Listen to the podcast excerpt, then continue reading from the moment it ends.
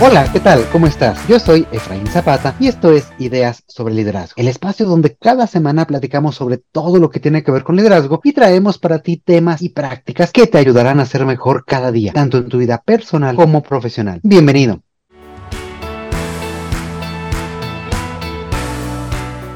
Y pues bien, el día de hoy ya empezamos un poco a cerrar esta temporada y pues para cerrar ha sido una, un tanto una tradición de este espacio, pues hacer una pequeña mesa redonda y tener el gusto de tener no solamente un invitado, sino dos. Y el día de hoy tenemos aquí a dos grandes amigas de este espacio. Una de ellas tú ya la conoces muy bien porque nos acompaña desde el inicio de Ideas sobre Liderazgo. Ella es Leticia Rodríguez. ¿Qué tal, Leti? ¿Cómo estás? Buenos días. ¿Qué tal, Efra? Muy buenos días. Muchas gracias por la invitación. Muchísimas gracias a ti por estar aquí, este, y pues bienvenida como siempre, Lady. Y el día de hoy también nos acompaña María Eloisa Hernández. ¿Qué tal, Maki, para los cuates? ¿Cómo estás? Muy bien, Efraín, muchas gracias. Muy contenta de estar en este espacio, en este cierre de temporada. Bienvenida, pues muchísimas gracias a ti, Maki. Y pues el día de hoy, les decía, pues tenemos normalmente esta tradición de hacer como una mesa redonda al final del año y charlar a lo mejor sobre tendencias, sobre qué cosas se vienen para el siguiente año, cómo cerramos cada uno de estos años que vamos eh, transitando. El día de hoy justamente fue, fue idea de, de Eloisa hacer algo distinto y ella nos está invitando el día de hoy a jugar un poco sobre el liderazgo, a jugar un poco sobre estos temas y para ello pues ella va a estar dirigiendo una pequeña dinámica que vamos a ir siguiendo a lo largo de este par de episodios en el cual pues vamos a estar viendo diferentes temas sobre liderazgo y algunas temáticas, algunos enfoques para poder hacer preguntas y pues ir, ir liderando o ir llevando esta plática. Y para ello nos vamos a ir ayudando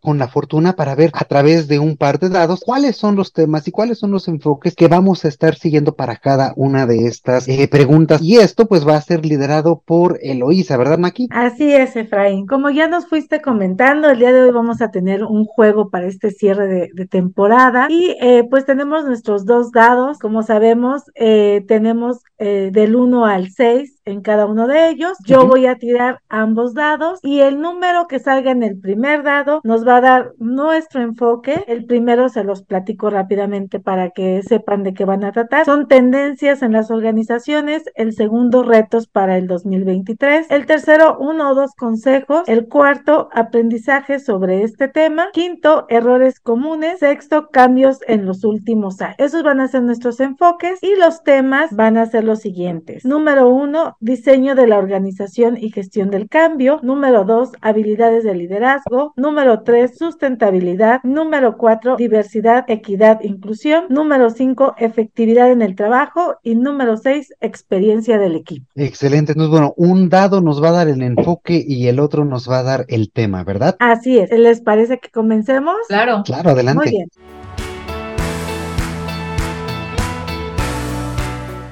Pues vamos con nuestro primer eh, enfoque, a ver qué nos dicen los dados. Y salió nuestro número 5. Vamos con el segundo. Salió el número 6. Entonces, de errores comunes va a ser nuestro enfoque y nuestro tema es experiencia del equipo. ¿Qué nos pueden ustedes compartir con, con este enfoque y este tema? Mira, yo creo que, que hablando de la experiencia del equipo, los errores más comunes que todavía se siguen dando y a pesar de que Efraín ha tenido muchos episodios hablando de la importancia en la comunicación y la retroalimentación, tiene que ver con esto, de que muchas veces los líderes dan por hecho de que el equipo está entendiendo lo que él les está eh, indicando que tienen que hacer, pero no se aseguran de que realmente el equipo tenga el mismo entendimiento que él. Entonces eso provoca muchos retrabajos, muchos reprocesos, frustración en el equipo, porque muchas veces están terminando el, el trabajo, están cumpliendo el objetivo y el líder dice, ¿qué crees? Que por ahí no iba, es que eh, no, me, no me entendieron, como que da por hecho de que ellos tienen que entenderle cuando la verdad el líder tiene que asegurarse de ser entendido. Entonces, como que la responsabilidad la trasladan al equipo y creo que ese es un error, este, pues muy común, desafortunadamente, y que provoca mucho desgaste en los equipos, frustración y evidentemente genera un mal clima laboral. Creo que, que ese es para mí el, uno de los tops para, de, de, hablando de este tipo de, de errores, ¿no? No sé, Efra, si tú has identificado algún otro. Sí, fíjate que yo creo que, que uno de los también grandes errores acerca de la experiencia del equipo es un poco lo que tú decías, no no considerarlo, no, no tomarla en cuenta, pensar que por el hecho de eh, compartir un espacio de trabajo, compartir un equipo de trabajo, pues ya se está llevando a cabo una experiencia positiva y no pensarla, no diseñarla, no generar una experiencia real para el equipo. ¿A qué voy con esto? Esto tiene que ver este, este concepto de experiencia del equipo viene mucho de lo que, de lo que se hace en mercadotecnia hacia el cliente, ¿no? El famoso customer journey. ¿Cuál es el viaje o cuál es eh, la experiencia que sigue cada uno de nuestros clientes para tener una buena percepción de la marca, de la organización, del producto que está adquiriendo? Y lo mismo, exactamente lo mismo sucede con nuestros colaboradores, con nuestros equipos. ¿Cuál es la experiencia que cada uno de ellos va viviendo desde que lo recibes a cada una de las personas que va formando parte del equipo? ¿Cómo te aproximas con ellos? ¿Cómo los puedes hacer que se integren a los demás eh, miembros del equipo, a las demás áreas? ¿Cómo incluso los presentas con eh, cada una de estas personas que conforman la organización? Entonces, resumiendo, creo que ese es un gran, una gran área de oportunidad, el tomar en cuenta este proceso y realmente diseñarlo para poder eh, gestionar esa experiencia del colaborador de la mejor forma posible. Y yo creo que, que no solamente en eso, sino también el acceso a cierta información como son eh, las políticas, los procesos, las opciones que tienes tú para desarrollarte dentro de la organización, inclusive información de tus prestaciones, de tus beneficios, seguros de gastos médicos, etcétera, etcétera, que también te permiten eh, generar un sentido de pertenencia porque estás viendo que la organización se está preocupando por tu bienestar, no solamente a nivel laboral, sino también eh, fuera, ¿no? Eh, físico, mental y, y, en el trabajo y fuera del trabajo. Entonces yo creo que esta experiencia de los equipos de trabajo es eh, fundamental, no descuidarla, porque al final de cuentas yo creo que esto va para, para, va a quedarse por mucho tiempo y va a seguir mejorándose porque pues es un factor fundamental en las culturas de la organización. Y bueno, pues yo rescataría dos puntos bien importantes, digo, nos dan mucha información aquí para para, nuestra audiencia y rescataría dos puntos. El número uno es justamente el cerciorarme que me están entendiendo lo mismo que yo estoy queriendo decir, que es eh, fundamental, eh, creo, en cualquier comunicación que tengamos en el día a día y pues un líder lo debe de, llevar a la práctica. Y la otra, eh, que es bien interesante y que a veces no nos detenemos a hacer como líderes, esta planeación de experiencia, ¿no? O, o cómo quiero yo que mis colaboradores vivan su estancia dentro de mi equipo, de mi organización y que ellos justamente sepan desde un inicio hasta dónde pueden llegar, ¿no? ¿Cuál puede ser su desarrollo, su empuje, todas las opciones que tienen también eh, de prestaciones, como comentaba Leticia, ¿no? O sea, tener esa información desde el principio los impulsa y por supuesto los va a ayudar a eh, continuar, ¿no? Con su desarrollo y seguramente dando lo mejor de sí mismo. Pues muchas gracias a los dos.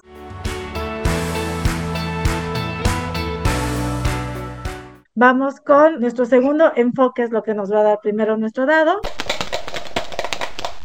Salió cuatro. Que es aprendizaje sobre un tema, ¿ok? Así es. Vamos con el segundo.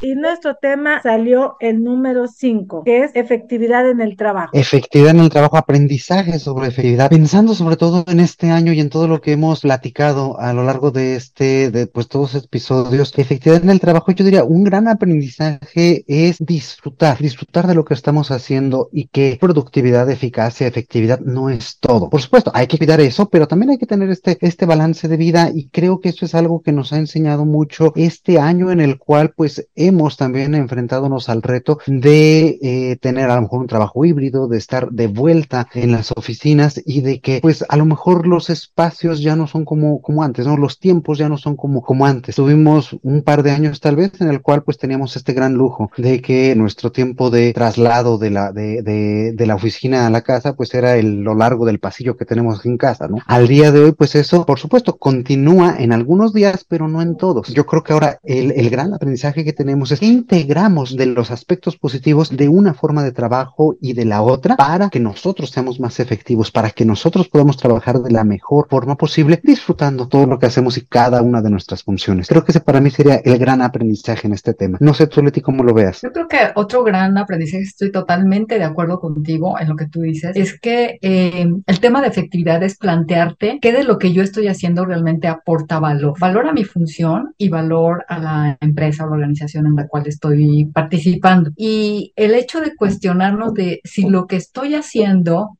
realmente aporta o no, me refiero a inclusive reporte, inclusive algunas cosas que de repente te das cuenta que nadie lee, que no se consultan, que no sirve para nada y que te demandan muchísimo tiempo elaborar. Entonces yo creo que el hecho de, de preguntarnos en un aprendizaje es preguntarse la gente, mire lo que estoy haciendo realmente aporta valor y platicarlo con los compañeros y platicarlo con el jefe inmediato, yo creo que va a hacer muchísimos más ágiles los procesos internos, el trabajo y como tú dices, también disfrutar lo que estamos haciendo, eh, el aprender que, que los cambios vienen muy rápido y que si hoy me toca estar en casa, pero mañana tengo que ir a la oficina o eh, voy a estar permanentemente en la oficina o voy a estar permanentemente en casa por algunos periodos de tiempo, esto permite que identifiquemos en dónde podemos ser más efectivos y a final de cuentas ese es el valor agregado que también podemos generar al equipo y generar a la organización. Entonces, en este tema de efectividad, yo lo centraría en, esta, en este tema que tú mencionas y en esto que acabo de comentar. Muchas gracias nuevamente, Efraín Leticia. Y eh, aquí también me gustaría retomar dos puntos o eh, ampliar un poquito dos puntos que ustedes comentan. Número uno, creo que la parte del el balance de vida que nos mencionas, Efraín, es algo que los colaboradores además ahora exigen, ¿no? Antes sí era como muy, no, y yo trabajo ocho, diez horas en, en mi lugar, ¿no? En una oficina y, eh, y eso es el compromiso que yo tengo con la empresa y así van a ver ese compromiso. Y ahorita ya vemos a partir de los millennials, centennials, ya te exigen ese balance de vida, ¿no? Ya es, no me pidas estar 10 horas en una oficina, no me pidas estar conectado 8 horas porque tengo otras áreas de mi vida que, que, que atender, ¿no? Entonces creo que es bien importante eh, tener esto en cuenta y justamente disfrutar lo que hacemos. El, el disfrutar lo que hacemos es algo que nos va a ayudar a seguramente tener resultados exitosos. Y la otra es saber el valor que aporto a la organización y creo que aquí se vuelve un círculo virtuoso, ya que cuando yo sé cuál es el valor que aporto a la organización donde estoy yo, a mi equipo o a mi líder, también me siento valioso y entonces me motivo y soy más proactivo, levanto la mano, etcétera, ¿no? Entonces creo que esos puntos son muy importantes que, que sin duda debemos pues tenerlos presentes como este aprendizaje que nos ha traído sobre todo creo desde la parte de, de tenernos que mover a esta virtualidad por la por la pandemia, pero ahora que muchas organizaciones ya lo consideran y lo dejan como algo, una opción que les permite mantener motivados y eh, con esta productividad a sus colaboradores. Pues muchas gracias a los dos y les parece si vamos con una última intervención. Aquí Muy bien, adelante, claro.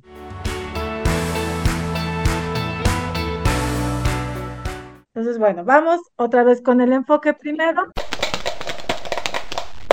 y nos salió el número 6, que es cambios en los últimos años. Vamos con el segundo. Y nuestro tema va a ser el número tres, sustentabilidad. Adelante. Cambios en los últimos años sobre sustentabilidad. Bueno, creo que esto se ha vuelto un tema cada vez más prevalente y pues sobre todo un tema de agenda para todas las organizaciones y por supuesto para los líderes que tienen que hacer propia esta visión del mundo en el cual la, la, el mercado, los clientes, los usuarios, incluso nuestros proveedores cada vez más nos piden este compromiso con la sustentabilidad, este compromiso compromiso con el saber que toda nuestra cadena eh, de logística, toda nuestra cadena de suministro está alineada con este tipo de perspectiva, con saber que todos los materiales que estamos usando también son responsables en su forma de producción y en la forma en la cual los estamos tratando. Y creo que, que, que este es un gran cambio en los últimos años, ya que eh, si bien es cierto que pues de esto se ha venido hablando ya, pues me parece que desde hace eh, bastante tiempo, en los últimos años se vuelve cada vez más imprescindible para las organizaciones y para los equipos el considerarlo, ¿no? El saber que tenemos un papel que desarrollar y que también de nosotros depende el poder lograr este suministro responsable, este compromiso con la sustentabilidad y que vaya desde el punto de vista de liderazgo, no, no todo es acerca de eh, pues las grandes estrategias sobre de dónde estoy sacando mi energía o si soy, estoy utilizando autos eléctricos o si no. No, yo creo que esto también tiene que ver mucho con las pequeñas acciones que nos permiten como seres humanos poner un granito de arena para todo este gran esfuerzo. Temas tan sencillos como apagar la luz si no lo estamos utilizando. Temas como hacer un uso responsable de nuestras computadoras y no dejarlas tampoco prendidas todo el día o durante toda la noche. Creo que hay muchos aspectos que nosotros también podemos llevar a cabo, pero que lo más importante es que formen parte de la mentalidad y del enfoque de los líderes para que también lo puedan transmitir de forma congruente hacia sus equipos y que puedan tener este impacto positivo en su, en su entorno. Creo que ese es el cambio más importante que cada vez nos lo tomamos más en serio y que pues es algo que poco a poco no podremos vivir sin ello. Tendremos que tomarlo en cuenta sí o sí. Y creo que eh, justamente el líder en estos momentos tiene que estar muy pendiente de esta, de esta parte de sustentabilidad o de sostenibilidad, como también se le conoce, y tiene que ser capaz de identificar cómo satisfacer las necesidades del presente sin comprometer la capacidad de las generaciones futuras de satisfacer las propias. Es decir, no porque yo me quiera comer el mercado este, de un solo bocado, pues la generación próxima, pues quién sabe qué vaya a hacer, porque pues ya no hay árboles, ¿no? O porque ya los peces en el mar pues, están contaminados o ya se extinguió determinada especie. Entonces yo creo que, que el cuidar, como tú dices, en, el día a día, las pequeñas cosas, pero al mismo tiempo el líder yo creo que tiene la responsabilidad de fomentar este tipo de pensamiento en sus equipos, porque tiene que ser congruente entre lo que piensa, dice y hace, no solamente en tema de sustentabilidad o de sostenibilidad, sino en todos los ámbitos de su vida. Pero en este caso que estamos hablando de, de sustentabilidad, creo que es fundamental, ¿no? Y, y, el cuidar el papel en la oficina, ¿no? El, el que de alguna manera se genere esta conciencia de utilizar los menos plásticos posibles, etcétera, etcétera, pero con un enfoque de largo plazo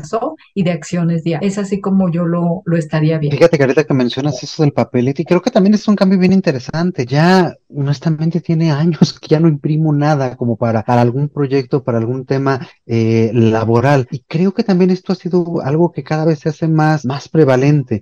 Me encuentro cada vez con más personas que me dicen, oye, no tienes inconvenientes si todo lo manejamos en electrónico. No, pues bienvenido, ¿no? Creo que este tipo de acciones que, que parecen muy pequeñas son las que nos ayudan y que nos generan este compromiso y sobre todo este, esta congruencia como tú la mencionas, ¿no? ¿Tú cómo lo ves, Maki? ¿Qué opinas? Pues aquí, Efra, totalmente de acuerdo contigo. Ahorita me leíste la mente. Creo que eh, justamente la parte de sustentabilidad inicia con pequeñas acciones, ¿no? Y a veces, como dices, ¿no? A lo mejor la empresa tiene su super estrategia y, y demás, pero si nosotros como colaboradores seguimos imprimiendo a lo mejor cosas que no son necesarias, si nos nosotros, eh, como comentabas, ¿no? Eh, no apagamos la luz que no necesitamos. Eh, yo he visto en ocasiones, pues me voy a comer y dejo la computadora prendida, ¿no? O sea, esos pequeños detalles que sí suman cuando tu organización son mil personas y todo lo todos lo hacen. Creo que hacer esa conciencia nos ayuda a poder contribuir al objetivo que la organización tenga con respecto a sustentabilidad, ¿no? Y otro punto también muy importante que decía Leti, pensar en otros, pensar en los demás. O sea, no soy yo solita viviendo en un mundo que me va a durar mucho tiempo, somos millones de personas y creo que generar esa conciencia de somos muchos y además viene, ¿no? Atrás y muchos de nosotros tenemos hijos, ¿no? Vamos a tener obviamente esta parte, entonces creo que pensar en no soy el único, somos muchos ahorita, vienen más detrás de nosotros, ¿qué quiero eh, dejar para esas futuras generaciones o cómo quiero dejarles este mundo? Nos puede ayudar a empezar a generar esa conciencia los que todavía no la tenemos y seguir pensando en qué otras acciones puedo hacer si ya tengo esa conciencia y ya, ya cuido el medio ambiente, cuido eh, este planeta, pensar en qué otras acciones puedo hacer y cómo invitar a otros a hacer. Y algo bien importante, Maki, acabas de mencionar los hijos. Yo creo que la educación en casa es fundamental. Si desde casa se enseñan estos principios de cuidado al medio ambiente, de responsabilidad social, de un sentido de comunidad, creo que, que va a tener un impacto muy positivo para no dejar toda la responsabilidad en las este, instituciones educativas, ¿no? Yo creo que aquí la familia es un factor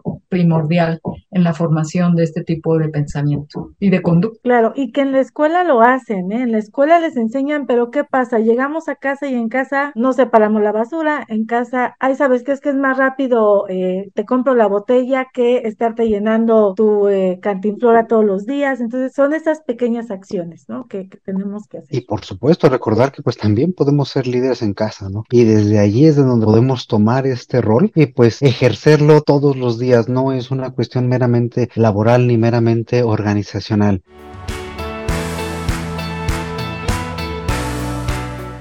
Y, y, bueno, perdón que te interrumpa aquí, pero pues creo que ya empezamos a, a, agarrar ritmo en la plática y ya se nos acaba el tiempo para el día de hoy que tenemos este primera parte sobre este pequeño juego que nos propone Maki sobre estos retos de liderazgo y cada uno de estos temas que vamos a estar viendo.